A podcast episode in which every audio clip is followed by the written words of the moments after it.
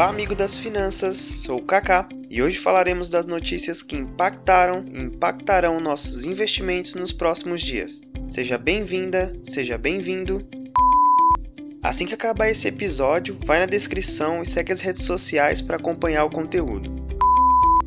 O Comitê de Política Monetária do Banco Central reduziu nesta quarta-feira, 5 de agosto, a taxa básica de juros do país em 0,25 ponto percentual, passando de 2,25% para 2% ao ano. Dessa forma, a Selic agora está em sua mínima histórica iniciada em junho de 1996.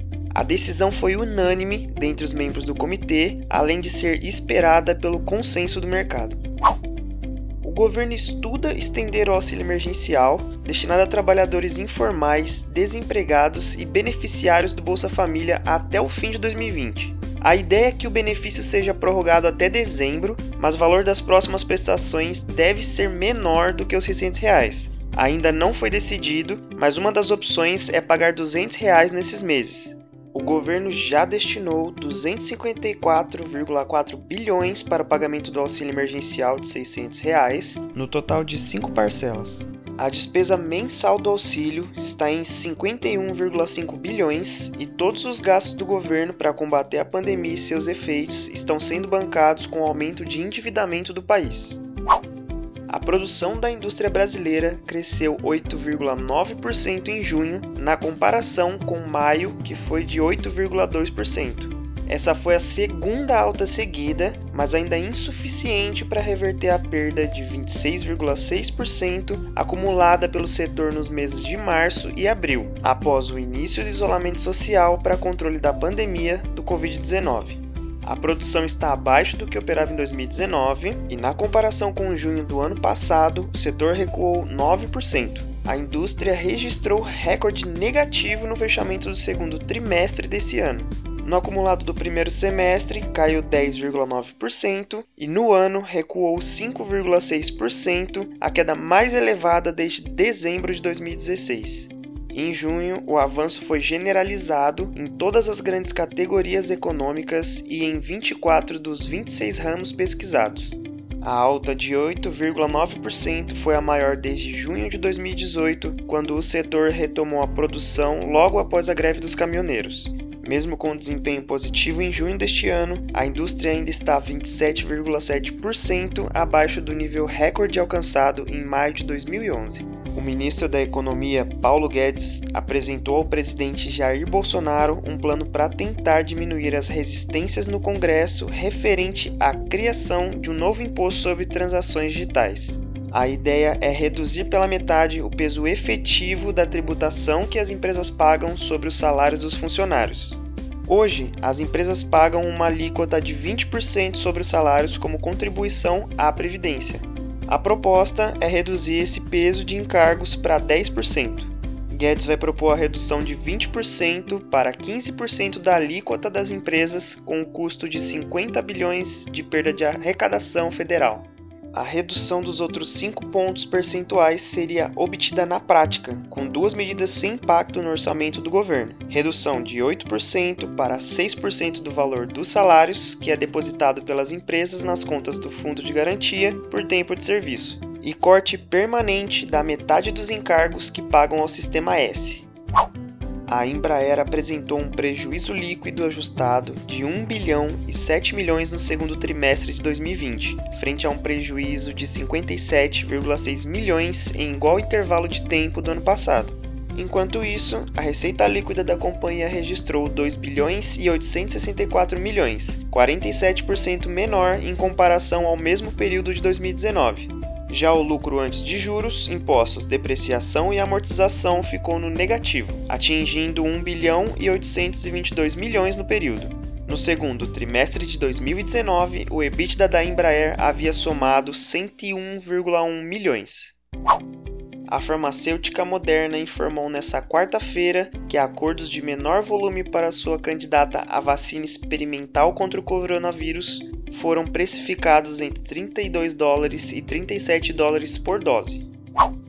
O Brasil registrou forte saída de recursos em julho, com fluxo cambial negativo em quase 3,3 bilhões de dólares, o pior para o mês em cinco anos.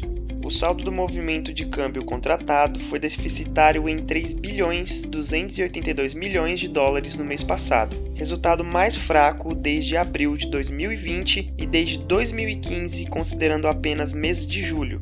Em 2019, o resultado havia sido positivo em 2 bilhões 912 milhões de dólares.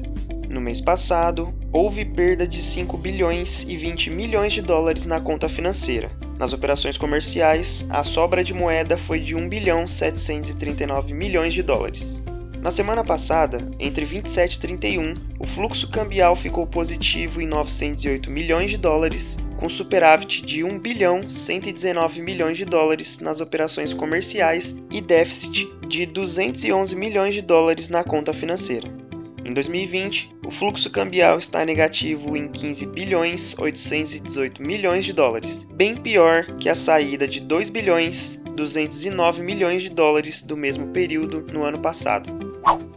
Banco do Brasil e o Itaú Unibanco anunciaram cortes de taxas de juros aos clientes, acompanhando a decisão do Banco Central de cortar a Selic. Os dois bancos vão reduzir os custos de algumas linhas para pessoas físicas e empresas, a partir da próxima segunda-feira, no dia 10.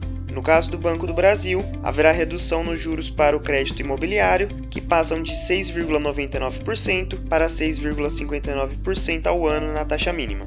Para a linha com garantia de imóvel, o Home Equity, a taxa passa de 0,78 para 0,75 ao mês. Na linha estruturada, também com garantias, o juro mínimo passa de 0,80% para 0,77% ao mês. No caso das empresas, os descontos de títulos passam de 0,76% para 0,66% ao mês no desconto de cheques de 1,07% para 1,05% na antecipação de crédito a lojistas, de 0,74% para 0,72% ao mês, sempre nas taxas mínimas. No crédito rotativo, o custo passa de 1,93% para 1,91% ao mês. Por fim, no agronegócio, a linha de custeio passa a ter juros mínimos de 7% ao ano, comparado à taxa anterior de 7,25%. Para comercialização, os juros passam a ser de 6,90% ao ano.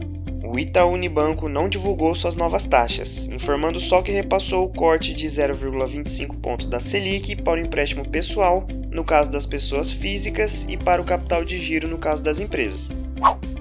A elétrica AES Tietê registrou lucro líquido de 119 milhões de reais no segundo trimestre, avanço de 235,7% na comparação com o igual período do ano anterior. Os lucros antes de juros, impostos, depreciação e amortização da companhia, controlada pela norte-americana AES Corp, somaram 275,6 milhões de reais no período, com alta de 21,8% no ano a ano. No final de julho, a AES Corp adquiriu uma fatia do BNDES Par e passou a deter participações de 42,9% na AES Tietê. A receita líquida da AES Tietê atingiu 475,2 milhões de reais no segundo trimestre desse ano, queda de 2%, enquanto a dívida líquida da empresa registrou variação negativa de 6,3% a 2,68 bilhões de reais. Obrigado para você que acompanhou até aqui. Aguardo sua presença toda terça e quinta. Até o próximo episódio e tchau!